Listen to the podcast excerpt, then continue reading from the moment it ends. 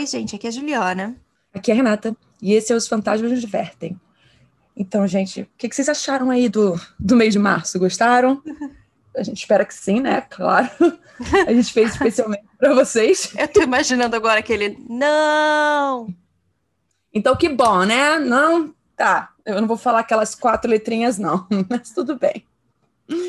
É... E aí você deve achar, meu Deus, mas cadê o episódio dos colaboradores? Cadê? Onde é que ele foi parar? Ele não foi esquecido no churrasco, né? Na verdade, ele só foi combinado com eles que seria atrasado um pouquinho. E por atrasado um pouquinho é uma semana só. então tá ok. Exatamente. Aí a gente vai fazer o quê? Vai começar o mês de abril com um episódio. E sim, e vamos finalizar também o mês de abril com um episódio, episódio dos apoiadores. então, vamos agradecer a eles, né? Se não fosse eles, não, não estaríamos, estaríamos conseguindo melhorar os, produ os, produ os nossos os produtos. Eu ia falar. É verdade, é um produto. Produtos, é, né, exato. que a gente está tá fazendo. Certo. Exato. Tá certo. Então, obrigado, Daniela. Obrigada, Vanessa. Carol. Eric. Paula. Bernardo. Christian. Anderson. Daniel. Karina. Thales.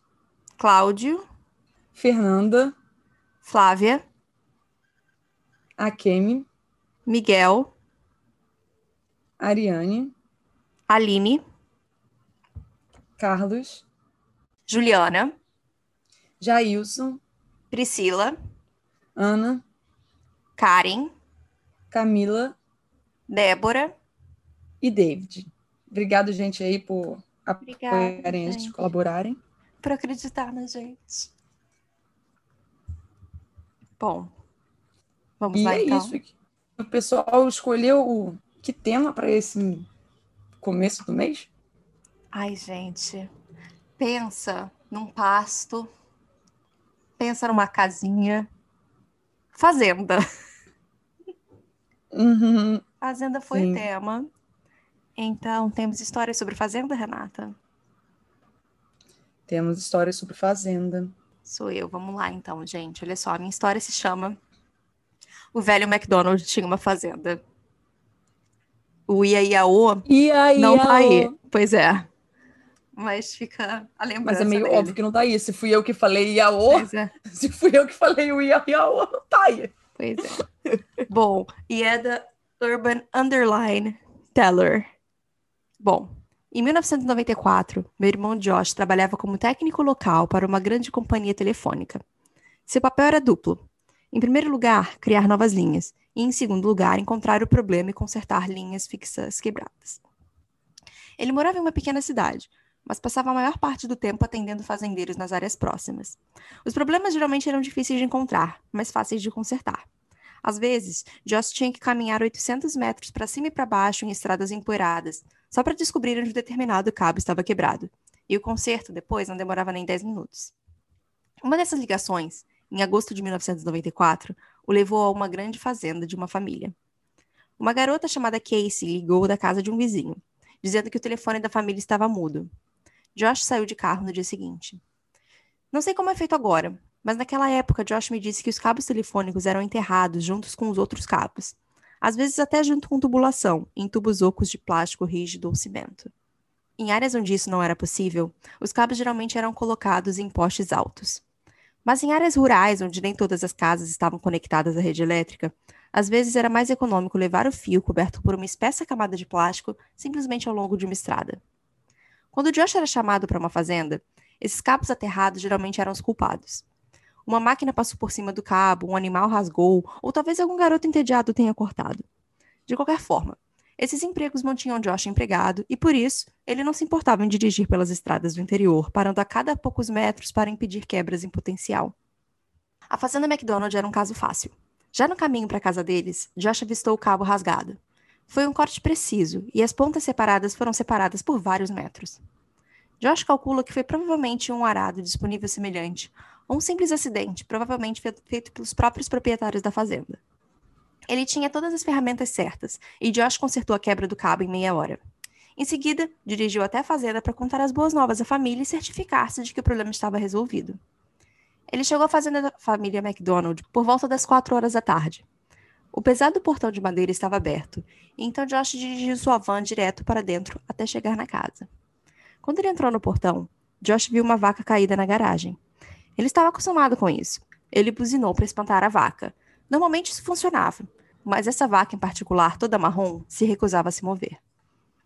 Josh diminuiu a velocidade, dirigiu mais perto e tentou a buzina novamente, por mais tempo dessa vez. Ainda assim, a vaca não se moveu. Não havia maneira de contornar a vaca, a não ser dirigir em uma vala ao lado da garagem, e Josh não queria arriscar quebrar o carro. Finalmente, apenas alguns passos da vaca, ele parou e deixou o motor roncar. Quando o animal ainda não reagiu, Josh, com cuidado e bem ciente de que uma vaca doente poderia atacá-lo sem aviso, saiu do carro.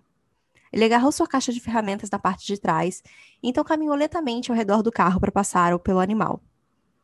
Só então, dois passos à frente do seu carro, ele notou a poça de sangue seco e marrom escuro ao redor do animal. O animal estava deitado, com a cabeça no chão e na direção de onde Josh vinha vindo. Ele viu um grande corte aberto na garganta do animal marrom e três longos cortes no estômago dilatado. Josh estava nervoso, mas não seriamente preocupado. Ocasionalmente, os fazendeiros precisavam abater as vacas grávidas quando o bezerro se recusava a nascer. E livrar-se do corpo de uma vaca não é fácil, e pode levar dias para o especialista chegar. Josh imaginou que a família McDonald um veterinário tentaram salvar o bezerro cortando o corpo da mãe, como uma cesariana de vaca, apenas sem anestesia que os humanos receberiam. Provavelmente eles mataram a mãe primeiro, cortando sua garganta. Então, quando o animal afundou no chão, eles cortaram o corpo. Ao que parece, Josh concluiu, eles não tiveram sucesso. A protuberância no corpo da vaca era claramente visível. O bezerro, sem dúvida, ainda estava lá dentro. A pele havia sido colocada de volta em sua posição original. Apenas os cortes e uma pequena lacuna entre as placas de pele ainda eram visíveis. Josh resistiu ao desejo de olhar dentro do corpo do animal. Segurando o nariz, ele contornou a vaca e foi em direção à fazenda. A entrada de automóveis era longa. À sua direita havia um pasto com várias vacas, algumas em pé, mas a maioria deitada na grama, provavelmente ruminando. À esquerda de Josh havia um campo de milho espesso, que o fez com que ele se sentisse um pouco desconfortável. Josh chegou à casa da fazenda cerca de cinco minutos depois. Ele gritou e tocou a campainha, mas não houve resposta. Ele bateu contra a porta de madeira e gritou novamente. Ele pensou que eles poderiam estar fora tentando organizar a remoção do corpo da vaca da garagem. Para ter certeza de que eles não estavam apenas ouvindo, Josh virou para a direita e circulou a casa. Ele olhou pelas janelas enquanto passava por elas. Primeiro a cozinha, depois a janela da sala de estar, mas tudo dentro parecia calmo e escuro. Nesse ponto, antes de ver, Josh me contou. Ele começou a se sentir inquieto. Não havia nada em comum, exceto a vaca morta e grávida. Mas ele ainda sentia um formigamento nas pernas e nas costas, como se fosse um aviso de um más notícias. Então ele dobrou a esquina. Josh só viu a cena por alguns segundos, mas ele disse que se lembra dela ainda hoje com detalhes vívidos, como uma fotografia gravada em seu cérebro. Um grande cachorro estava deitado na varanda dos fundos. Seu corpo foi cortado longitudinalmente, e os órgãos e intestinos foram arrancados. Bem ao lado do corpo do cachorro estavam os corpos de um casal mais velho. O corpo do homem estava nu, sua cabeça separada do corpo e colocada entre suas pernas. Dois grandes cortes percorreram seu corpo, um da garganta até a virilha e outro da esquerda para a direita no abdômen. Seus intestinos foram puxados para fora e colocados à esquerda do corpo, perto do cachorro. O corpo da mulher estava vestido, mas as roupas foram abertas. Um corte profundo passou de sua garganta e um corte lateral em seu abdômen. Ela também foi destruída. Os olhos e a boca do homem e da mulher foram costurados com um fio grosso e escuro. Os lábios do homem estavam divididos em vários lugares, como se ele tivesse aberto a boca com força. Mas o fio era mais forte do que seus lábios. Josh jogou sua caixa de ferramentas no chão e correu. Ele virou a esquina e correu de volta para a calçada em direção à vaca morta. Enquanto corria, vi que algumas vacas do passo olhavam, acompanhando seu movimento mas a maioria delas ainda estava no chão. A maioria delas não tinha se movido. Ao redor delas, ele notou uma grande poça escura na grama. Josh correu tão rápido que por duas vezes quase caiu sobre pedras ou buracos. Ele tropeçou em direção à vaca, curvou-se para a esquerda, em torno do corpo, e correu de volta para o seu carro para chegar até o banco do motorista. Pouco antes de chegar na porta do motorista, Josh parou no meio do caminho. A vaca ainda estava lá mas a aba da pele foi empurrada ainda mais aberta. A protuberância havia sumido. Dentro do abdômen da vaca, onde Josh pensava ser um bezerro, agora havia apenas um grande buraco aberto. Em pânico, Josh abriu a porta do carro. Ele gritou quando sentiu o líquido espesso marrom avermelhado na maçaneta da porta. Mesmo assim, ele abriu, olhou para dentro do carro e pulou no banco do motorista. Ele sentiu uma grande bola mole explodindo quando seus pés pisaram no acelerador. Ele olhou para os seus pés para ver o que era. E apenas naquele momento percebeu um movimento no campo de milho à sua esquerda. Ele bateu a chave na ignição, girou, ouviu o barulho do motor, deu ré no carro e bateu com o pé na massa macia de volta no acelerador. O movimento na plantação de milho se aproximou. O carro recuou e desviou. Josh mal conseguiu evitar entrar na vala ao lado da garagem. Ele diminuiu a velocidade para recuperar o controle do carro, viu o milho sendo empurrado para o lado e pisou novamente com força no acelerador. O carro acelerou para trás, através dos portões de madeira e de volta à estrada secundária. De volta à garagem, bem quando ele estava fora da garagem voltando para a estrada, Josh viu uma figura emergindo do milharal, a poucos passos de distância da vaca. Ele jura que a figura parecia uma adolescente com cabelos escuros, coberta da cabeça aos pés com sangue seco. Então Josh saiu de uma disparada. Josh entrou na delegacia com o coração de vaca ainda preso em seu pé direito. Os artigos de jornal diziam que os McDonald's não tinham filhos. É isso. Nossa Senhora. Que babado. Nossa, na hora que você estava contando que cortaram os órgãos internos, eu fiquei, eita! Eu, eu tava. Fica quieta. Ah, Renata, isso é crime passional. isso, isso é verdade. Vamos lá. Bom, a minha segunda história se chama A Fazenda de Mirtilo e é de Independent Sugar Zero. Eu, eu independente. Açúcar independente, Renata. É, mas eu, eu acho engraçado. no Eu acho mirtilo. Não, eu pensei em mirtilo. Ah. Eu acho mirtilo uma palavra engraçada. Porque é, eu acho que as nossas frutinhas, né? Elas acabam ganhando certos nomes engraçados quando você para pensar. Que na verdade Uhum. eu acho a cerola tranquilo. Eu acho a cerola, assim, um nome super BR. Eu, eu acho todos os outros, tipo frambo- framboesa, amora, Ah. essas coisas todas. Mas mirtilo é uma em especial que eu fico olhando. Cara, esse nome é muito estranho. Mirtilo. Eu não me incomodo com mirtilo, mas eu odeio toranja. Não, toranja é pra mim a, o- a pior tradução. Eu tenho um ódio de quem fala toranja. Eu qualquer coisa, menos toranja. Exatamente. Ah. Não, mas, assim, não tô dizendo que mirtilo é uma tradução ruim, não. Não, mirtilo é um nome ok. Eu só acho que Mirtilo mirtilo, é divertido, entende? Mas toranja é Toranja ódio é no coração. Pois é. Vamos lá. Mas, peraí, rapidão. É, Tá. deixa eu continuar. Então, gente, só pra deixar aquele claro que o, o mirtilo é aquela blueberry e a toranja é a grapefruit, que não faz sentido uma- um negócio, parece uma laranja de fato, se chama fruta uva. E não, não entendo também o porquê Uhum. disso em inglês. E sabe o que eu fico pensando? Eu, eu consigo entender a, cabeça da pessoa que, que decidiu falar toranja, entendeu? Parece fala, uma tangerina. parece uma laranja. la- Tangerina, vamos juntar, entendeu? E é isso. Só, só que parece uma questão preguiçosa, sabe? Pois é, é Toranja. horrível, é horrível. Cria Bom, qualquer nome, junta umas palavrinhas, quer dizer, umas letrinhas e pronto. exato. Inventa uma palavra nova, sabe? Ah, neologismo, estamos aqui para isso. é. Bom, Continue. Vamos lá. Eu sei que você acha que o que eu vou dizer pode soar falso, e para ser sincero, eu não te culpo. Eu não pude acreditar nos meus olhos quando vi o que aconteceu também. Parecia que o pesadelo estava se tornando realidade. Então vou te levar numa viagem para o início da minha experiência horrível com a nossa fazenda. Tudo começou no início do isolamento. O vírus estava dominando o mundo e meu pai estava tendo um caso sério de Covid-19. Então eu viajei para Londres para ficar com a minha esposa Kate e me distrair das coisas. Ela me chamou para ter certeza de que eu estava o mais relaxada possível, me dizendo que se eu precisasse de alguma coisa, que eu podia contar com ela. Essa era uma das vantagens. É, ela naturalmente cuidava de tudo o tempo todo. Quando nos conhecemos, era como se fôssemos perfeitos um para o outro. Estávamos interessados nas mesmas coisas: filmes, jogos, hobbies. Ai, eu não posso ler hobby, que eu me lembro sempre da Carla Pérez. Você sabe da Hum. história da Carla Pérez? Eu, tem um vídeo dela que eles perguntam qual é seu hobby preferido. Ela fala de seda. Ué, ela não tá errada. Não tá errada. Exato, entendeu? O meu problema é as pessoas querem, tipo, ah, qual é o seu hobby favorito? Hobby, pra mim, pode ser duas coisas. Pois é. Você tem que explicar exatamente o que sempre você tá vem na querendo minha dizer. cabeça. Sempre vem na minha cabeça. É que eu acho que pelo contexto da história era claro que não era isso, sabe? Mas, bom. Hum. Vamos voltar. Continuamos namorando nas semanas seguintes e eventualmente nos casamos. Sabia que era cedo, mas na hora eu pensei que estava tudo perfeito.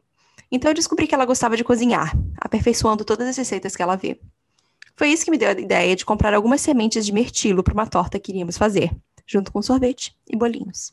Enquanto caminhávamos pelas ruas de Londres, recebemos essas sementes de mirtilo de um estranho, ao lado de uma fábrica abandonada. Essas sementes eram diferentes de tudo que já tínhamos visto antes, pulsando cores de violeta e ciano delas. Eu pensei que parecia suspeito e disse a Kate que provavelmente deveríamos ir para outro lugar. Mas ela queria muito e estava tão animada para ver como eles seriam gosto quando estivessem totalmente crescidos. Então acabamos os comprando. Ela tinha uma personalidade adorável, mas era teimosa quando queria, e isso às vezes era um pouco demais. Enquanto eu observava da janela da minha cozinha bebericando meu chá, Kate estava plantando as sementes de mirtilo na terra, acenando para mim e sorrindo enquanto regava. Eu não a via tão feliz há tanto tempo, e isso me deixou muito feliz. Ver o seu sorriso com um brilho seus olhos verdes esmeralda estavam me dando uma sensação de calor que eu já não sentia há muito tempo. Depois de alguns meses revendo Charlie e a fantástica fábrica de chocolate pela vigésima vez consecutiva, a fazenda estava pronta para a colheita, e Kate fez uma, no... uma enorme torta de mirtilo com muffins e sorvete de chocolate de menta como de sobremesa. Demorou muito para assar, mas valeu a pena e parecia delicioso. E era. O sabor era algo extraordinário. Dos sabores doces dos muffins, a massa crocante com recheio de mirtilo da, da torta, combinada com o gelado das mentas, era como se estivéssemos no paraíso. Depois de alguns minutos comendo e rindo dos piores programas de televisão de todos os tempos, eu percebi algo muito estranho em torno, em torno do nariz da minha esposa. Um tom de azul estava aparecendo. Michael? Ela perguntou, olhando para minha expressão preocupada. O que é de errado? Parece que você viu um fantasma. Se ela soubesse o que estava acontecendo. A essa altura já havia se espalhado para os olhos e o pescoço. E eu não tinha ideia do que fazer nessa situação. Então eu pensei num plano. nada, Kate. Que tal darmos um passeio lá fora? Não tinha ideia de como resolver o problema de um toque de couro na nariz de alguém. Sair de casa foi a primeira coisa que pensei na hora. Os pensamentos correram pela minha mente, a maioria negativos, sobre o que estava acontecendo. Ela vai morrer, o que eu faço é minha culpa. Antes que ela pudesse responder a minha pergunta, a cor cobriu seu cabelo e todo o caminho até o dorso, se transformando em um tom de roxo e violeta. Ela ainda estava alheia ao que estava acontecendo. Apenas ficou sentada onde estava, parecendo confusa com o porquê de eu estar em pânico. Assim que os tons de roxo, violeta e azul tocaram seus pés, a inflação começou. A expressão mudou de curiosidade para puro choque quando ela olhou para o seu corpo. Assim que ela percebeu o que estava acontecendo, uma única lágrima escorreu pelo seu rosto. O que está acontecendo comigo, Michael? Kate chorou por um momento interminável, e os ruídos de arrepiar a espinha que pareciam ser o suco de mirtilo gerando dentro do seu estômago. Por que estou mudando de cor? Me sinto tão doente. Isso era ruim. Isso era muito ruim e estava piorando a cada segundo também. O amor da minha vida estava inchado rapidamente, seus olhos saltando de suas órbitas e seu estômago estreito e cintura alargados, mostrando o estômago através de sua camiseta. Ela estava morrendo diante dos meus olhos e eu estava lá, parado, chocado com o processo. Ela estava inchando até o teto, com seu corpo se transformando na forma de um mirtilo. Uma onda de emoção tomou conta de mim enquanto eu sabia o que estava por vir. Depois de um pouco mais de inchaço, ela explodiu, deixando nada além do suco que encheu seu corpo. Depois que eu saí da fazenda, fui a um terapeuta para lidar com meu diagnóstico de depressão algumas semanas depois. Meus amigos não acreditaram em mim quando contei a notícia e eles riram quando souberam que eu estava deprimido. Nesse ponto, eu estava muito ocupado pensando em tudo o que acabava de acontecer para me importar. Ela era o amor da minha vida. Ela significava tudo para mim e agora ela se não, foi. Desculpa, eu tô muito chocada que sim. Eu, eu, sei que como é que vai ser a história. Não, tipo, mais, eu tô só esperando, mas assim, os amigos rindo, sabe? Eu falei assim: peraí, eu perdi uma coisa muito importante para mim. Mas, Renata. E você tá só, rindo. Olha só. Eu, eu não ia rir, não, tá? Se eu fosse um amigo. Mas se eu visse essa história de alguém, eu ia ficar muito preocupada com essa pessoa. Não, saúde mental é outra história. Mas... Pois é. é. é. Calma, que agora eu tô rindo. Eu não queria rir. Ela era o amor da minha vida, ela significava tudo para mim e agora ela se foi.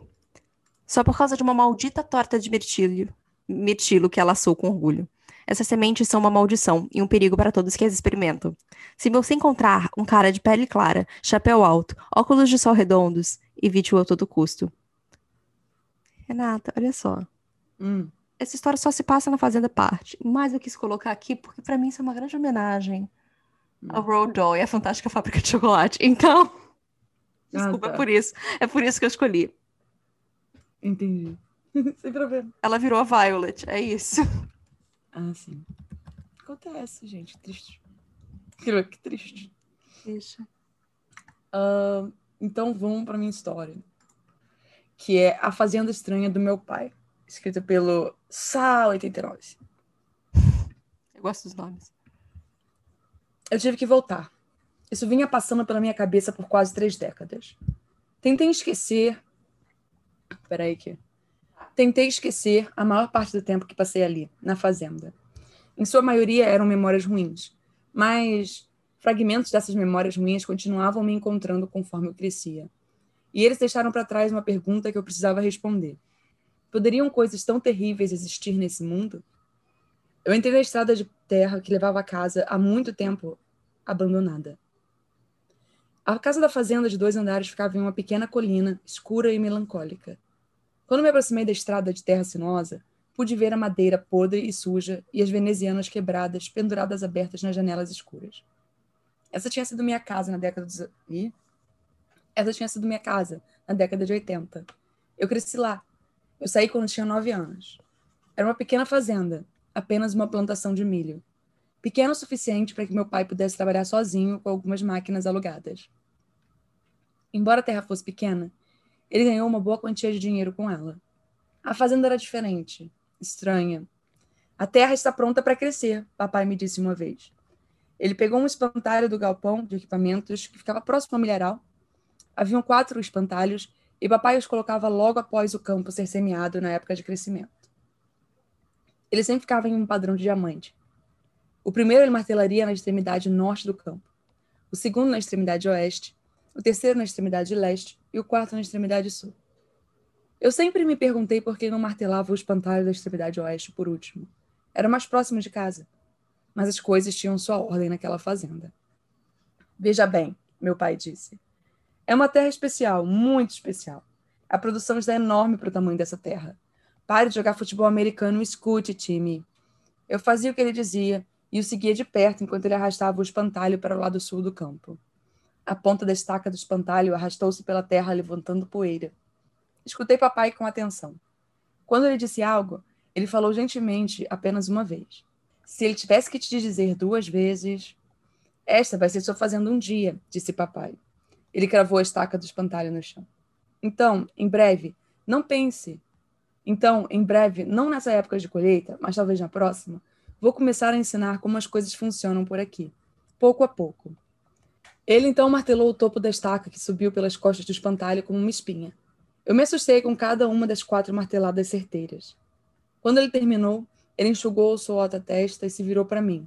Sua figura taciturna recortada pelo sol da tarde. Essa terra é boa, time, muito boa. Ele sorriu com um brilho de um olhar selvagem em seus olhos. Você só precisa do. Você só precisa do fertilizante certo. Com isso, ele começou a voltar para casa. Fiquei ali por um momento, olhando para o espantalho. Seu rosto de palha sem feições, emoldurado por um capuz feito de um saco de estopa esfarrapado. Fios de palha perdidos saindo de uma cabeça tremulavam com a brisa suave. Algo em meu estômago revirou. Nunca gostei dessas coisas. Abri o porta-malas do meu carro alugado, tirei uma pá e fechei o porta-malas novamente. Eu olhei para o campo. Estava vazio agora.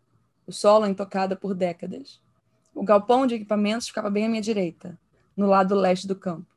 Estava tão decrépito quanto a casa. O telhado havia desabado parcialmente e as tábuas da parede estavam empenadas em algum lugar. Uma corrente de ferro presa por dois cadeados resistentes trancava as portas. Eu engoli em seco. Rezei para que eles não estivessem lá. Andei em direção à casa da fazenda. Os postes ainda estavam lá.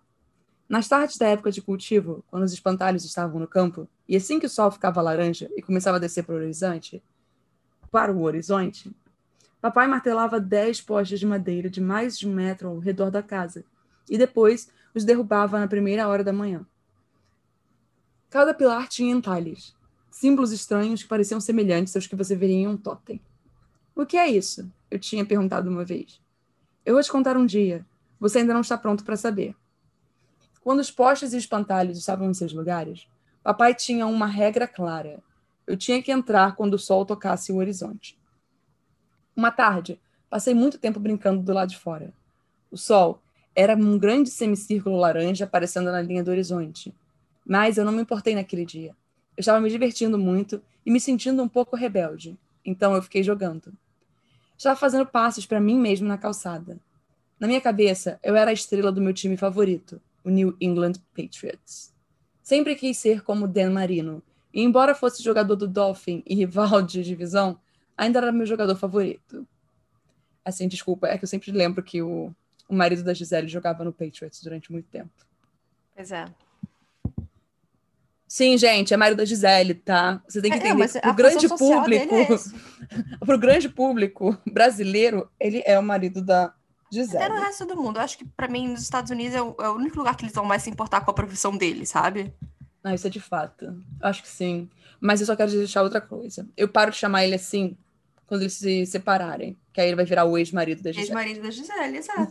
é isso. Função social é essa, acabou. Ok.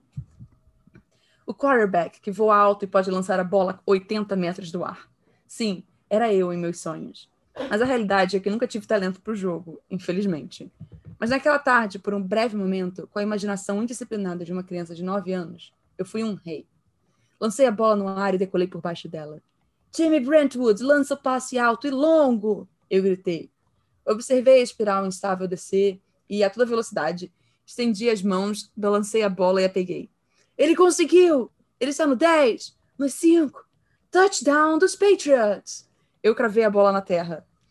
Timothy Brentwood lança o passe para o touchdown da vitória no último segundo no Super Bowl. O maior quarterback de todos os tempos. Time! disse meu pai sério da varanda. A realidade voltou com tudo. Qual é a regra? Dentro, antes do pôr do sol. Antes logo. A raiva, de repente, queimou na base do meu peito. Ele estava sempre me dando ordens. Eu estava sempre fazendo o que ele queria. Sempre tive que ouvi-lo. Ele nunca me ouviu. Sempre fui tranquilo e bom e seguia suas ordens. Eu nunca consegui o que queria. Então, ele poderia se ferrar tanto quanto eu. Só desta vez, eu queria jogar. Não, eu não vou, eu disse com toda a confiança perdida de uma criança rebelde. Eu quero continuar jogando. Papai desceu os degraus da varanda com um propósito. Ele falou com os dentes cerrados, suas veias e tendões salientes em seu pescoço. Se eu tiver que ir aí fora e buscar você, garoto. Meu coração congelou. A confiança e a raiva sumiram tão rápido quanto surgiram. Eu só estava com medo agora. Eu comecei a voltar para casa, passando pelos postes que papai havia erguido no início da tarde. Na base dos degraus da varanda, ele me agarrou pelo pulso e me puxou para cima sem que meus pés tocassem a madeira. Ele me colocou de volta na varanda e agarrou meus ombros com força. Ele baixou o rosto perto do meu, seu olhar penetrante brilhando com uma intensidade feroz. Você me escute quando eu te digo para fazer algo, garoto. Então levei um tapa firme na orelha. Meu ouvido ficou dormente e tocou com um zumbido agudo. Meus olhos se encheram de lágrimas. Eu olhei para ele atordoado. Não foi a primeira vez que eu levei um tapa, mas foi a primeira vez que tomei na cabeça. Agora vai para a cama, agora mesmo, sem comer. Sem dizer nada, corri para dentro. Subi os degraus, bati a porta e me enrolei sobre as cobertas.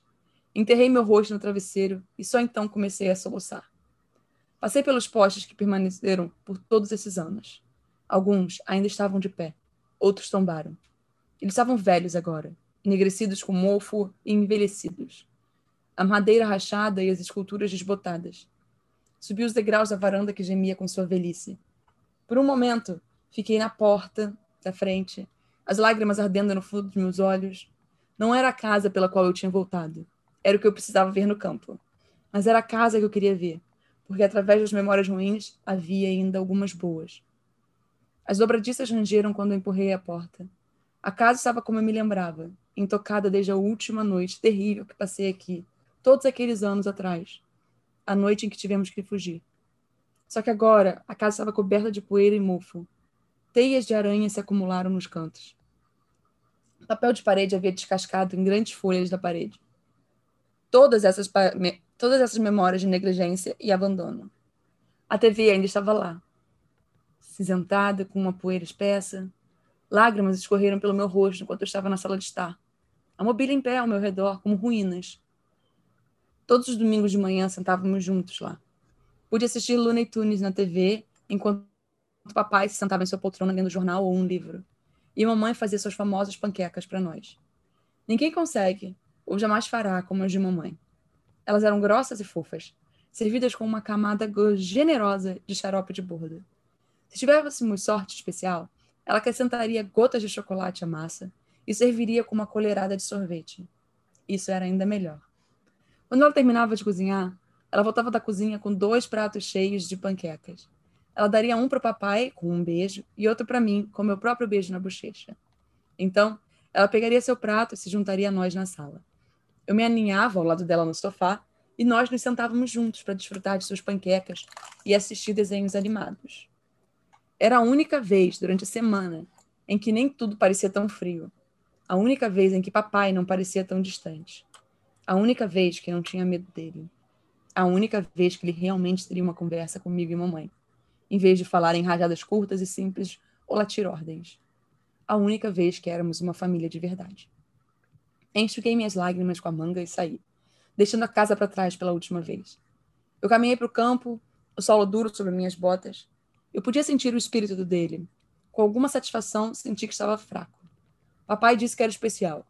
Eu chamaria isso de mal.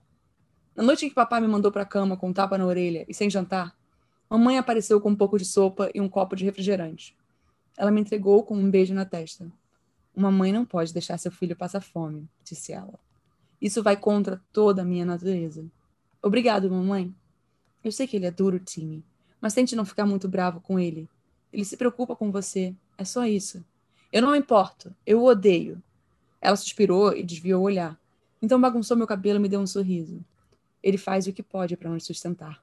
Deixa a tigela e o copo na mesa de cabeceira. Eu pego mais tarde e levo para a cozinha. Ela se levantou e foi até a porta, parando para dizer: Eu te amo. Também te amo, mamãe, eu disse. E ela saiu da sala. Mais tarde, naquela noite, acordei de repente. Me sentei totalmente reto. Minha bola! Eu havia deixado lá de fora naquela tarde. Era minha única bola. Estava parada lá fora, clara como o dia na entrada da garagem. Se uma das crianças mais velhas, os vizinhos de alguns quilômetros adiante, a visse na manhã seguinte, com certeza roubariam. Se é que já não tinham feito. E se eles roubassem, papai não me compraria outra. Eu já podia ouvir seu discurso em minha cabeça. Que seja uma lição aprendida. Se você não cuida das suas coisas, elas não vão cuidar de você, ele sempre dizia. Eu me arrastei para minha porta, abri e dei uma espiada ao virar da curva para o quarto dos meus pais no corredor. A porta estava fechada e a casa escura e silenciosa perfeito.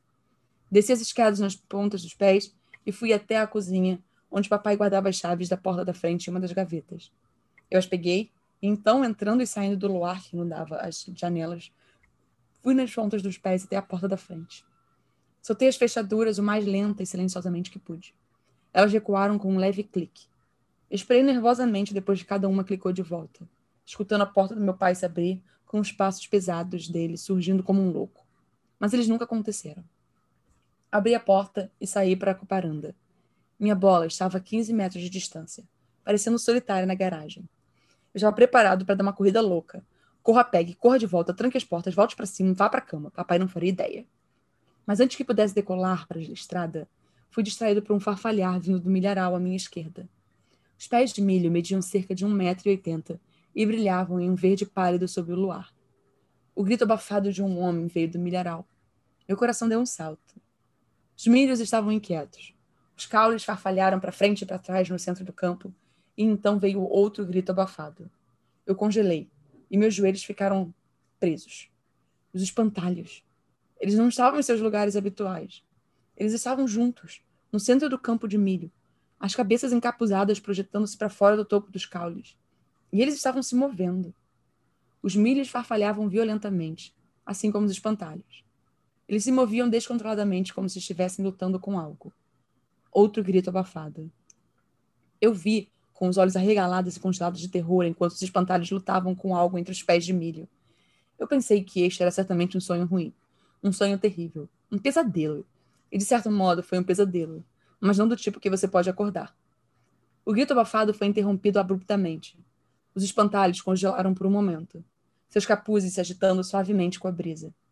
Eles esticaram a cabeça e seus rostos de palha, inexpressivos, mas de alguma forma impregnados de ódio, olharam para mim. Eu estava vendo algo que não deveria estar vendo. Um arrepio desceu pela minha espinha. Em algum lugar distante, um corvo gritou: Cacá! Cacá! Cacá! Cacá! Tá escrito aqui, gente. Tem que ler. Eu estava prestes a gritar quando uma mão agarrou a parte de trás da gola do meu pijama e o puxou para dentro de casa. Fui jogado no chão por papai. Ele me contornou e fechou a porta com força. Depois trancou as duas fechaduras. Elas fecharam com um tunk, bem enfático. Esperei papai se virar com um olhar de raiva, mas o que vi me assustou ainda mais. Ele olhou para mim, não com raiva, mas com terror. Foi a primeira vez que o vi assustado, e o veria assustado apenas mais uma vez, apenas algumas semanas depois. Eu comecei a chorar. Vê-lo assustado me assustou mais do que sua raiva jamais poderia ter feito comigo. Está tudo bem, disse ele com uma voz trêmula. Está tudo bem, disse ele com uma voz trêmula. Você está bem, Timmy. Ele se abaixou e me pegou. Ele me carregou para o meu quarto enquanto eu chorava e me colocou na cama, dizendo uma coisa repetidamente: Você está bem, Timmy, você está bem. Um bando de corvos voou acima, movendo-se de forma estranhamente silenciosa. Eu fiquei no meio do campo. O solo, outrora rico, agora estava doente. De perto pude ver que tinha assumido uma tonalidade acinzentada. E havia algo mais também. Estava roncando ligeiramente, como se estivesse com fome. Eu preparei minha pá e parei. Eu me perguntei: eu realmente quero fazer isso? A que propósito isso servia? O que isso mudaria? Coisa nenhuma. Então por que eu voltei? Por um encerramento. Foi por isso. Eu não poderia seguir em frente se não tivesse um encerramento, nem poderia melhorar. Os pesadelos continuariam, a ansiedade persistiria e minha alma continuaria a desfalecer e vazar de feridas que dedos curiosos da dúvida continuavam abrindo. Eu tinha que ver se tudo era real. Eu não podia deixar as perguntas persistirem. Poderia tal horror existir neste mundo? Ou minhas memórias estavam simplesmente distorcidas e exageradas com o tempo? Então, eu queria fazer isso? Sim. A resposta sempre foi sim. Eu deveria ter voltado anos atrás. Talvez então eu não tivesse sofrido tanto. Encerramento. Era disso que eu precisava. Eu perfurei o solo com minha pá. Minha porta se abriu no meio da noite. Papai estava na porta, um rifle pendurado no ombro, nós precisamos ir, ele disse. Eu me sentei meio grog. O quê? Precisamos ir. Ele me puxou para fora do cobertor. O que está acontecendo, pai? Nós precisamos ir. Por quê? Ele me puxou ao seu lado enquanto descíamos as escadas correndo. Suas rugas profundas e pele bronzeada, sua mandíbula forte e olhos fundos, seu nariz pontudo e lábios finos, todos retorcidos em uma expressão de terror. Terror como o que havia em seu rosto na noite em que ele me pegou do lado de fora depois de escurecer. Só que bem pior. Eu comecei a chorar. Pai, onde está a mamãe? Eu pensei que tinha feito tudo certo, ele disse distraidamente. Não sei o que fiz de errado. Os postes, talvez? A porta da frente já estava aberta quando ele me arrastou por lá. Lá fora, o milharal estava inquieto novamente. Não sei o que fiz de errado, disse meu pai. Não sei como não os ouvi entrar. Papai me arrastou para a caminhonete da garagem. Os gritos abafados de uma mulher vieram do milho. Olhei por cima do ombro em direção ao campo para ver as cabeças encapuzadas balançando descontroladamente de novo. Pai, cadê a mamãe? Eu disse com urgência. Achei que tinha feito tudo certo, não sei por que deu errado. Ele abriu a porta do passageiro da caminhonete e me jogou para dentro. Pai, onde está a mamãe? Eu gritei. Ele fechou a porta na minha cara. Ele deu a volta na frente da caminhonete e por um momento parou para olhar para o campo e os espantalhos.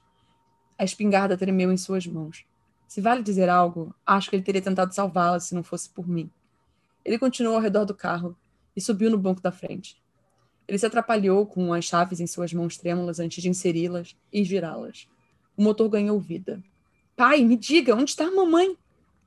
Ele deu ré de repente, girando o carro de modo que a frente apontasse para a garagem, longe da casa. Ele engatou a primeira marcha com força e disparou com um solavanco. A sujeira batia embaixo da caminhonete enquanto íamos. Onde está a mamãe? Eu chorei estridentemente. Ele começou a solar. A solar, não. Ele começou a soluçar. Eu sinto muito, eu não sei o que eu fiz. Achei que tinha feito tudo certo. Sinto muito, Tim. Sinto muito, Sara. Oh, Deus. Sara, sinto muito. Eu me encolhi em meu assento, sentindo o carro quicar na estrada esburacada enquanto fugíamos. Meu pai chorou, e eu também quando partimos noite adentro, deixando a fazenda e mamãe para trás. Joguei de lado o primeiro pedaço do solo. Debaixo do solo, a terra era cinza e pálida como osso. Continuei a cavar, jogando a terra em uma pilha para o lado, onde tremeu sutilmente. Então eu bati em algo com um baquioco. Eu joguei fora a pá e fiquei de joelhos. Enfim, enfim não. Enfiei a mão no buraco e afastei a sujeira. Descobri o que esperava, mas temia ao mesmo tempo. Um crânio humano. Eu arranquei da terra e o segurei com as mãos trêmulas. As órbitas ocas olhavam vagamente de volta para mim. Eu o coloquei de lado e coloquei a mão no buraco novamente. Eu arranhei a terra freneticamente com minhas próprias mãos. Havia mais ossos, crânios, mãos, fêmur. Eu apalpei e apalpei a terra. Cavei até que minhas unhas foram arrancadas. Era verdade.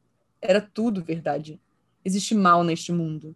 Minhas memórias não mentiram. Eu caí de bunda, exausto, apavorado, desesperado. Uma pilha se formou ao meu redor. Muitos crânios, muitos ossos. Todos das almas que alimentaram o solo. Tadã! Uh, que medo. É, exato. O pai dele disse que era um fertilizante especial que né, é. alimentava aquela. O pai meio que tava certo aí, viu? Exatamente. Que coisa, gente. Ah, eu acho que Uhum. espantalho é uma coisa tão assustadora. Ai, é, é, né? É aquele. A, a gente tem expressão pra isso em português. Peraí, aquele Uncanny Valley, sabe? Ué, deixa eu achar a expressão em português pra isso. Vale da estranheza, obviamente, literalmente isso. É assim. Que é o abismo entre o real e o que é o, é o simulado, e daí parece real, e isso acaba assustando mais do que talvez se fosse real às vezes. E Sim. É? Porque o espantalho ele tem várias histórias, né? Então, também é, isso também não ajuda muito, né? exatamente. Esse pequeno detalhe não ajuda muito. ele só vai piorando, aguçando. Aí você, sei lá, o espantalho pode estar parado lá. Você olhou pro lado, viu uma brisa batendo o chapéuzinho, sei lá, voou. Você já. Cara, ela vem me matar agora. Pois é, menos o espantalho do Mágico de Oz, é que ele não assusta. é, de fato, ele não. Então é isso, gente. Essas são as histórias de hoje. Se vocês tiverem histórias pra contar, quiserem mandar alguma coisa, é só enviar para fantasmasnosdivertem@gmail.com que a gente lê no futuro. Uhum. Mas Com certeza. recado, alguma coisa? Ah, não, só isso mesmo, gente. Tenha um bom início de mês aí pra vocês. Uh, April! Tchau. Tchau, tchau. Bu!